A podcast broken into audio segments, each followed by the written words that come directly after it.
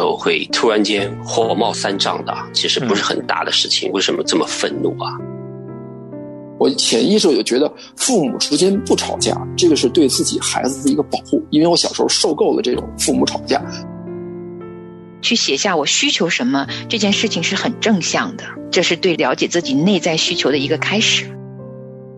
只有你揭开这个伤疤，才能够更好的来医治，不然我们那个伤口啊，它是不会愈合的。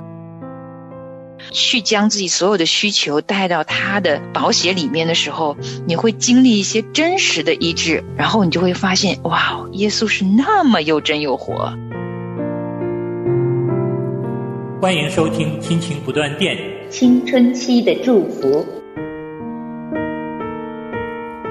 亲情的家人们好，欢迎大家收听我们这一期的《青春期的祝福》，我是安好。大家好，欢迎收听《亲情不断电》，我是程明。各位好，我是日新。大家好，我是梦远。啊，今天的开场大家都好简洁有力啊，一个介绍，一个名字就没有了。欢迎大家来我们的青春期的祝福。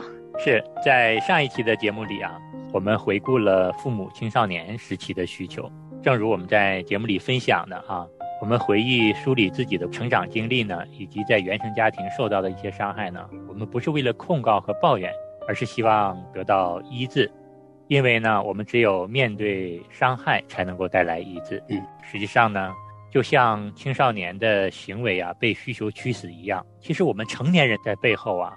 也有一些需求没有被满足，使得我们现在有一些行为出现。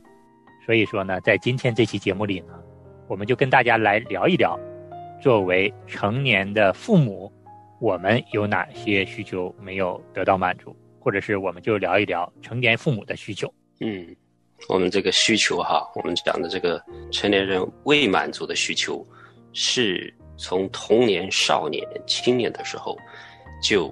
已经落下的这种缺失吧，这种需求的缺失哈，所以呢，会影响到我们现在和配偶的这个关系啊，还有和我们的青春期的孩子的关系哈。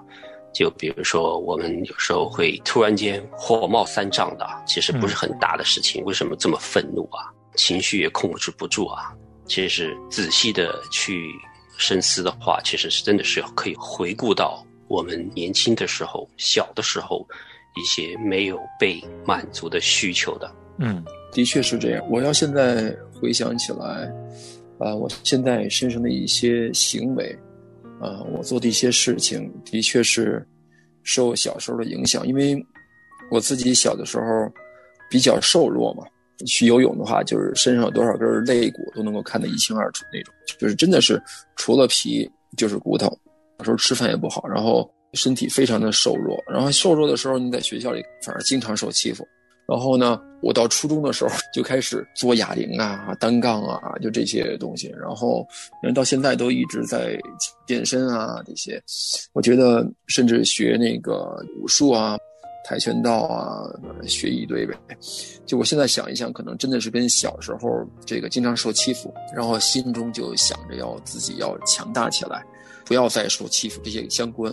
这只是举一个小的例子，但我相信，如果深挖的话，咱们现在做父母身上的很多的一些行为，真的是受小时候一些呃事情的影响，非常非常大。嗯，我前两天刚好读了一篇文章，啊，是一个爸爸教他的男孩的。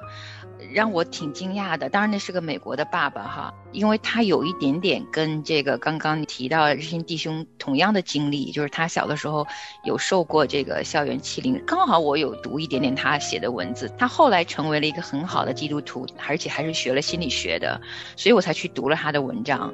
他后来说，他说。他儿子到青春期的时候，第一次被人欺凌的时候，回来跟他讲的时候，他给出的非常直白的反应，就因为那时候那个孩子已经有十三四岁了，就是打回去。嗯 就是打回去，就是我当时还挺惊讶的。然后他就分享了为什么，说因为他在基督徒教养的家庭里边，平常就是因为非常的内向、守规矩的一个孩子，就是他不是那种轻易去很用暴力去对付别人的人。那这样的孩子，其实父母可以鼓励他，给自己用一些比较强硬的行为反应去打回去，因为你打回去一次，别人就比你去谈多少次话更容易，因为男孩跟男孩之间，他就是可以自己做这样的一个决定的。当然，可能是因为有个背景哈，就是他们家庭教育本来已经就是很友好、很温暖，平常也很有礼貌，所以他在他的儿子第一次跟他说的时候，他反而给出的意见是：儿子打回去没问题，爸爸给你做后盾，校长 讲了，我去跟你开会。可能很多的时候，我们也不知道哪一个是最好的方法哈啊！但是我看那篇文章的时候，他那个爸爸他就说过，他是经过了很多的心理治疗，回顾他的青春那段很难过的岁月以后，他得了医治以后，他才能够以爱和宽容包容了自己的过去。也包容了过去留给他的那些伤害的人之后，他才能跟他的这个儿子给出这个建议。就是当他打回去的时候，他不是带着怒火，而是正当防卫。而且，其实我觉得这也是给我一个提醒，因为我们中国父母，至少我自己啊，我对我自己的很多行为，我很少有机会去深思，呃，是为什么我会这么想。为什么我会有这样的反应？为什么我会这样教我的孩子？这其实背后有很多成因，是我不曾。真的静下来去好好的深挖过，因为我们不大有这个习惯，就变成我们很多的时候是带着一些过往的经历，甚至于是一些伤，在面对现在，甚至于还要度过未来。所以我觉得现在开始我们未来的几期节目特别好，就是至少给我们个机会，我们来了解了解自己的内心深处是不是还有一些没有完全去处理过的过往。因为很多我们内心深处的需求，它是像潜水一样潜在下面的，像那个冰山的下面被淹在水底下的。我们忙，然后没时间去看到我们内心深处很多该需要去处理的一些状况。嗯，刚好今天日新提到这个案例，我就说了这个相反的这个案例哈，就是给大家一个不同的视角来看。好多的时候，我们成人自己的需要，我自己啊是因为有点疼，不太想去回忆的。就是你去想了，好像也没有办法解决，嗯，这它已经是存在在那里了，对我的影响已经成立了。那为什么又要揭开我的伤痛，还解决不了它？那我就逃避嘛，就不要去碰过往的事情了。嗯，刚才几位的分享也都提到了，很多的时候啊，我们现在的经历啊，跟遭遇啊，跟我们在青少年时期的一些遭遇，包括我们的一些需求没有被满足，实际上是有关的。我们要想从我们现在的情绪里面走出来，我们必须要面对我们曾经在青少年时期所遇到的这些问题或所受到的一些伤害。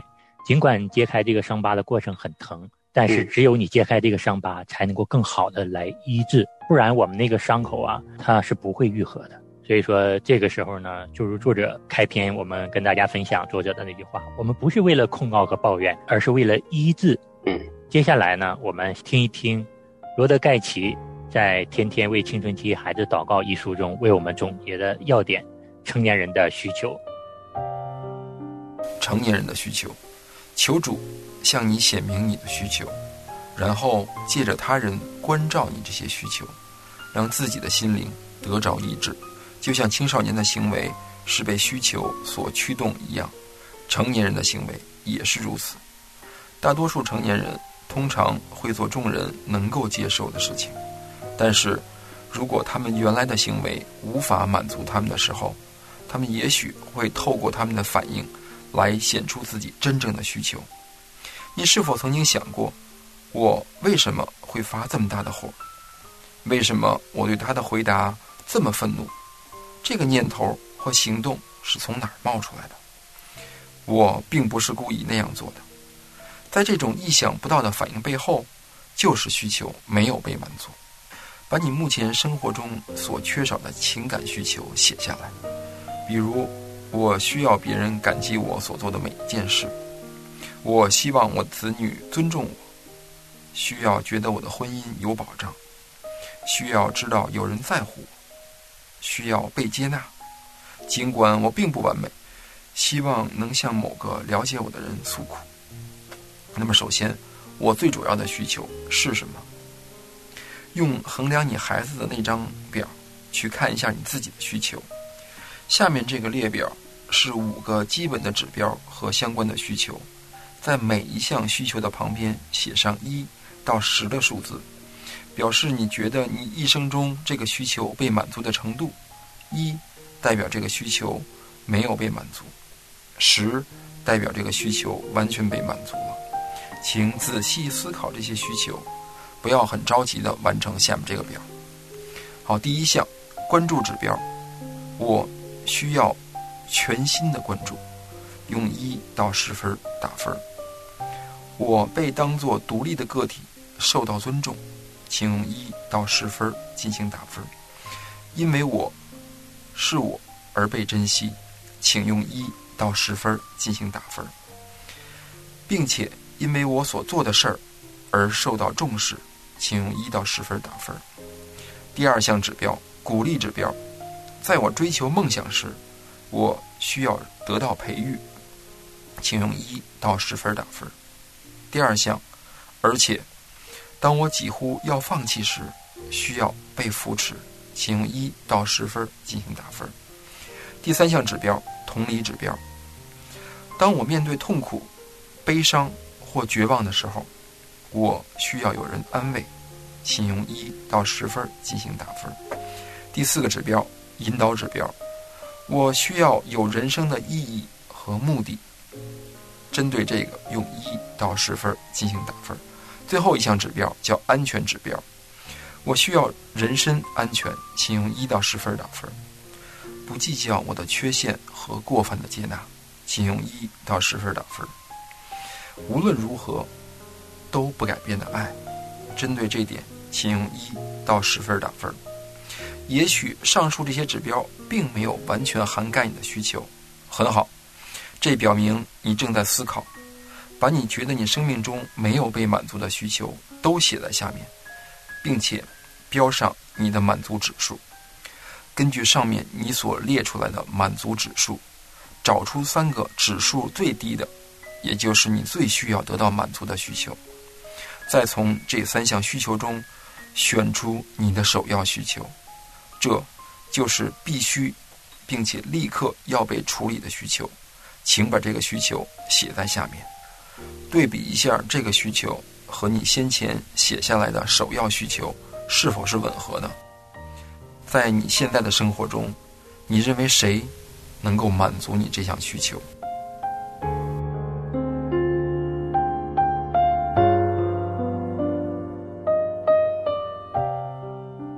在这一章节里边呢，也是有一个清单出来的，大家不妨呢也用一下。刚才日新弟兄已经跟大家朗读过那个清单哈。那如果大家需要文字版的，也可以跟我们联系，用我们的新的微信号，就是亲情不断电的汉语拼音 Q I N Q I N G B U D U A N D I A N，加我们这个微信号，我们会把这个书里边的清单会发送给你。是在今天作者的分享中啊，作者也提到了，我们有些过激的反应或是行为的背后，很可能是我们的需求没有被满足，跟这个是有直接关系的。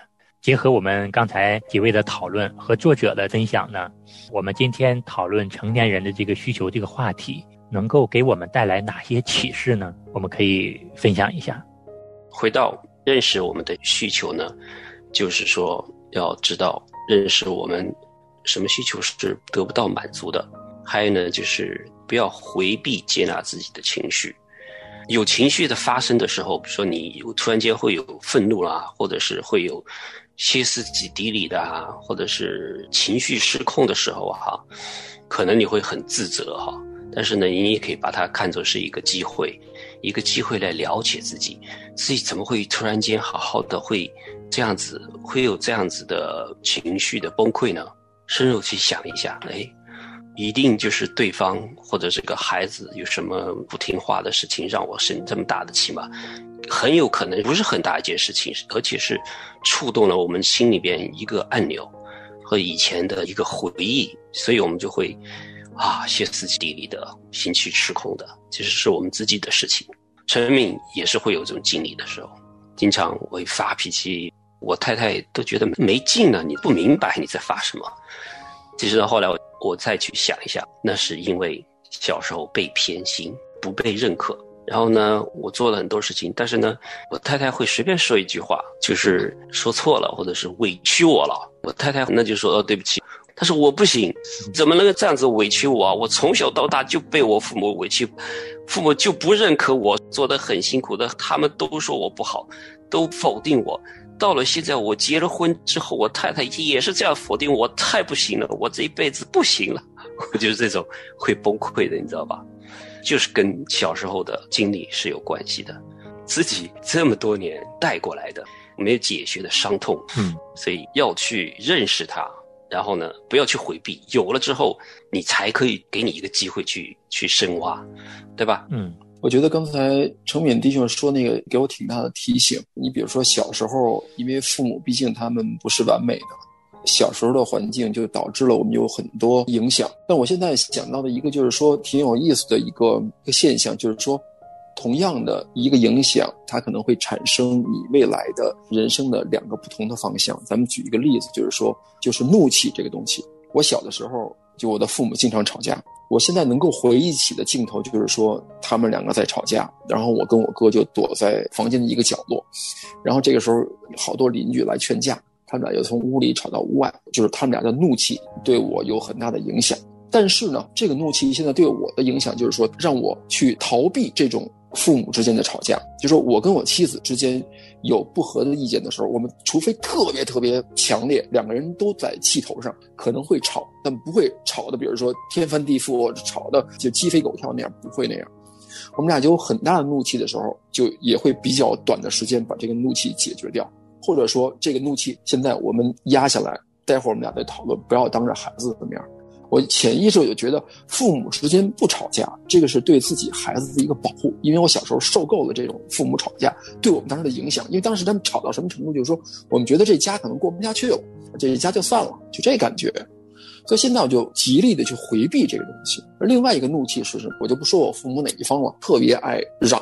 就是用嚷的方式，用怒气，就是对你说话的时候充满了怒气，用嚷嚷的方式让你把这事儿做了。现在我对我的孩子，尤其对我们家老二，他做事儿不去顺服的时候，我就愿意嚷嚷。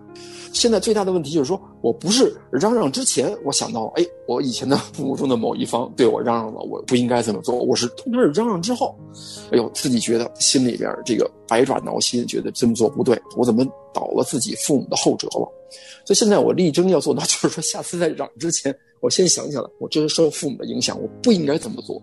这样对孩子的影响，可能真的是一生之久，这样不好。所以现在就是说，同一个怒气可能会产生两个截然相反的结果。不能说我回避吵架对自己孩子保护这个一定会好，但是我只是说，同样的一个一个事情，可能有两个截然不同的结果。对，其实我们的经历在我们未来成年的世界里面，确实会有不同的效应，有正的，有负的，有的是正能量，有带来的是负能量。呃，每个人的生命其实挺多彩的，高高低低的。有从小你看到父母离婚，结果他结婚以后，他就怎么都不可能去离婚，就一定要让婚姻好好的。就是我们也看到，其实我们的行为是真的跟着我们的过去经历有些关系啊。虽然正的或者负的影响力不同，但是过往的经历对我们现在的行为是有影响力的。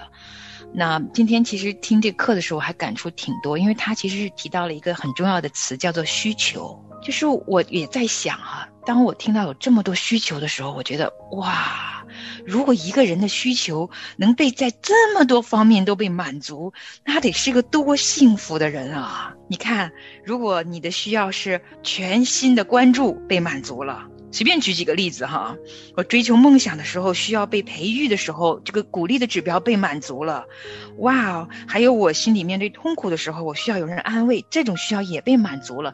我觉得这个人得多幸福啊！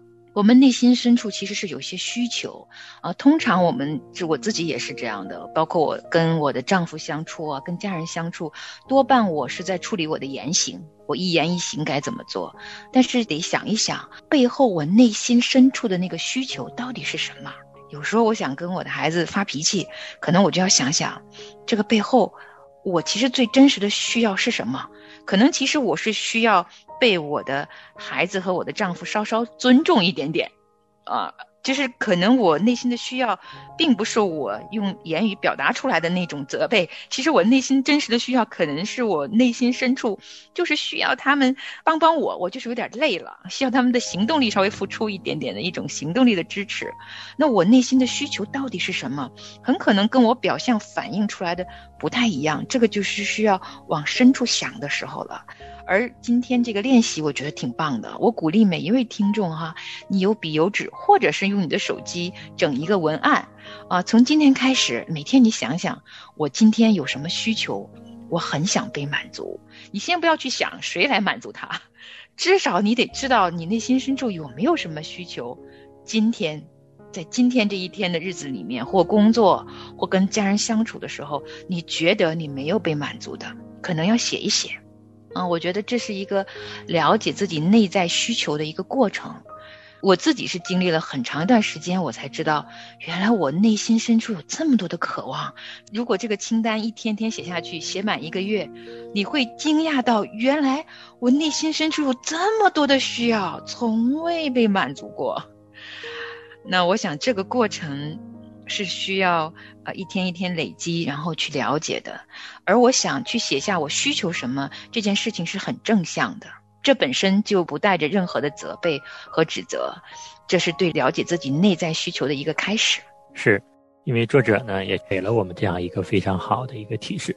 首先就是我们要正视自己的需要，认识自己的需要和需求，这个是我们更好的医治自己的一个必要的这么一个过程。当我们写出这么多需求之后呢，如何才能被满足？从谁那里得到满足？我觉得这个是接下来要思考的这样的一个问题了。是我们先从知道自己需要什么先写下来，然后当我们这个清单写下来的时候，其实可能我们同时也发现了，大抵我们周围不会有人来满足，特别是我们成人世界哈。我自己有这样的经历的，当有一天我突然间意识到我有这么多渴望的时候。我其实是第一个反应是哭了，因为我突然间就跳出了我自己，然后看到了一个哇，那么渴望被怜爱的一个女孩的样子，然后我其实那一刻呢，我觉得这个眼泪神看到了，因为我们每一个人，实际上在我们没有来到这个世上之前，主耶稣就晓得我们了，只是我们自己晓不晓得耶稣的这一份爱和耶稣的这一份救恩。我想这是一个起步吧。每个人都有一个很特殊的过去，独一无二的过去。那也意味着，其实我们每个人的生命也都是非常独特的。但有一件事我特别确认，就是在耶稣的眼中，我们每一个都是他所创造的宝贝。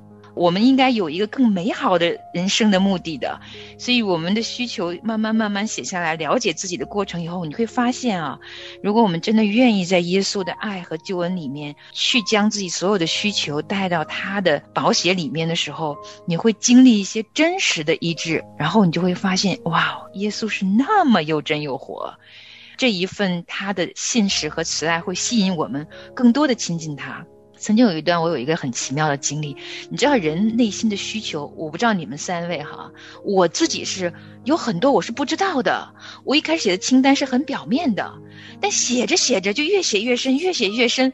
到后来，我慢慢慢慢才发现，连我的需求，我去了解我自己到底需要什么，都是靠着圣灵的帮助。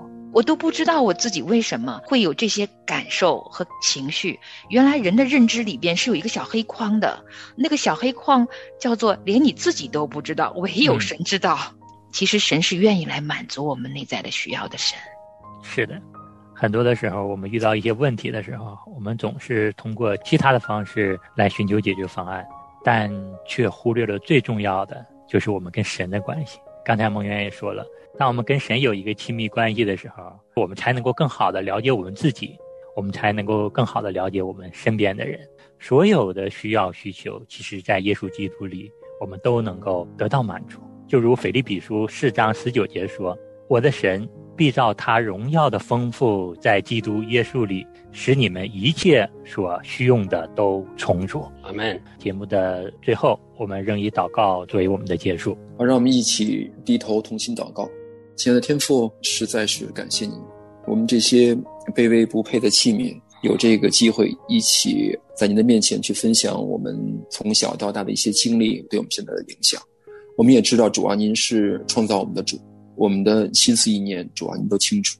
您也是我们的大牧者，您也是我们的医生。当我们有各种需求、有各种困难的时候，我们来到您的面前，来以祷告来寻求您的面，也因着您自己的意念，因着主您自己的恩典，帮我们满足我们祷告中所求的事项。我们所求的乃是主您更好的去改变我们，因为主您实在是把我们从罪恶中救赎了出来。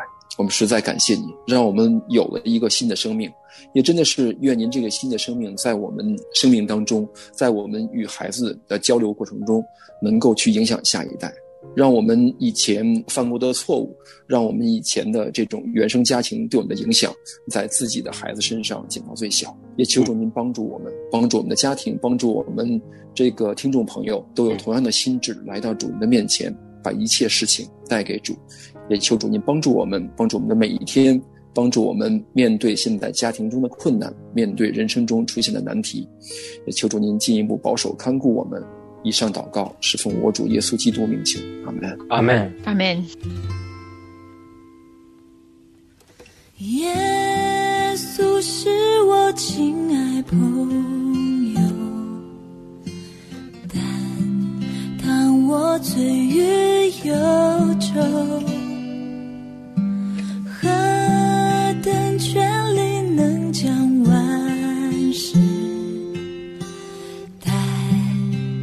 主恩作千秋，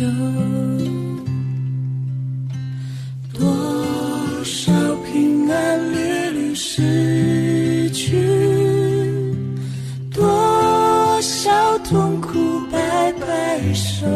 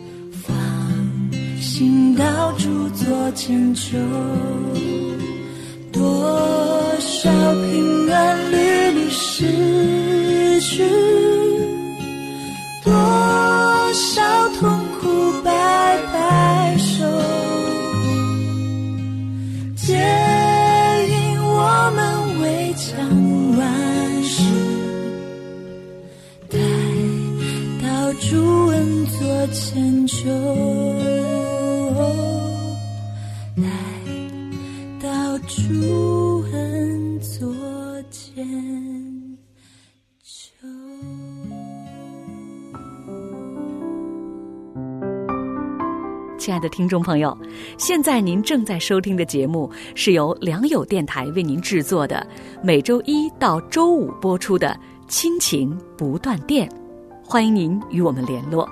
我们的电子邮箱地址是 q i n q i n g at。